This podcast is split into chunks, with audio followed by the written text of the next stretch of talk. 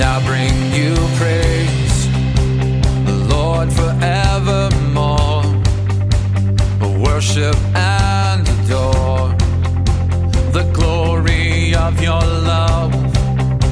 Your glory fills the sky, your glory fills my life, and I stand to bring you praise.